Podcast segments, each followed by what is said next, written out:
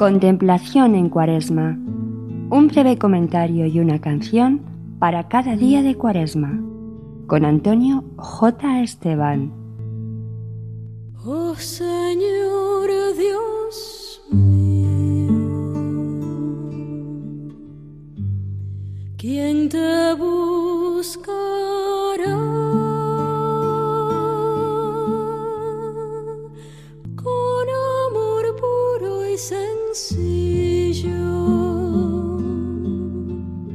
El Evangelio de hoy no relata que Jesús dijo a sus discípulos que cuando rezaran no usaran muchas palabras, ya que nuestro Padre sabe lo que necesitamos antes de que se lo pidamos. Y les enseñó el Padre nuestro, la más perfecta de las oraciones, el resumen del Evangelio. Podemos acercarnos al Padre con plena confianza, porque Jesús, nuestro Redentor, nos introduce en la presencia del Padre, y su Espíritu hace de nosotros hijos de Dios. Por eso podemos rezar el Padre nuestro con confianza sencilla y filial, con gozosa seguridad y humilde audacia, con la certeza de ser amados y escuchados. Nuestro expresa una relación con Dios totalmente nueva. Cuando oramos al Padre, lo adoramos y lo glorificamos con el Hijo y el Espíritu. En Cristo nosotros somos su pueblo, y Él es nuestro Dios, ahora y por siempre. Decimos de hecho Padre nuestro porque la Iglesia de Cristo es la comunión de una multitud de hermanos que tienen un solo corazón y una sola alma.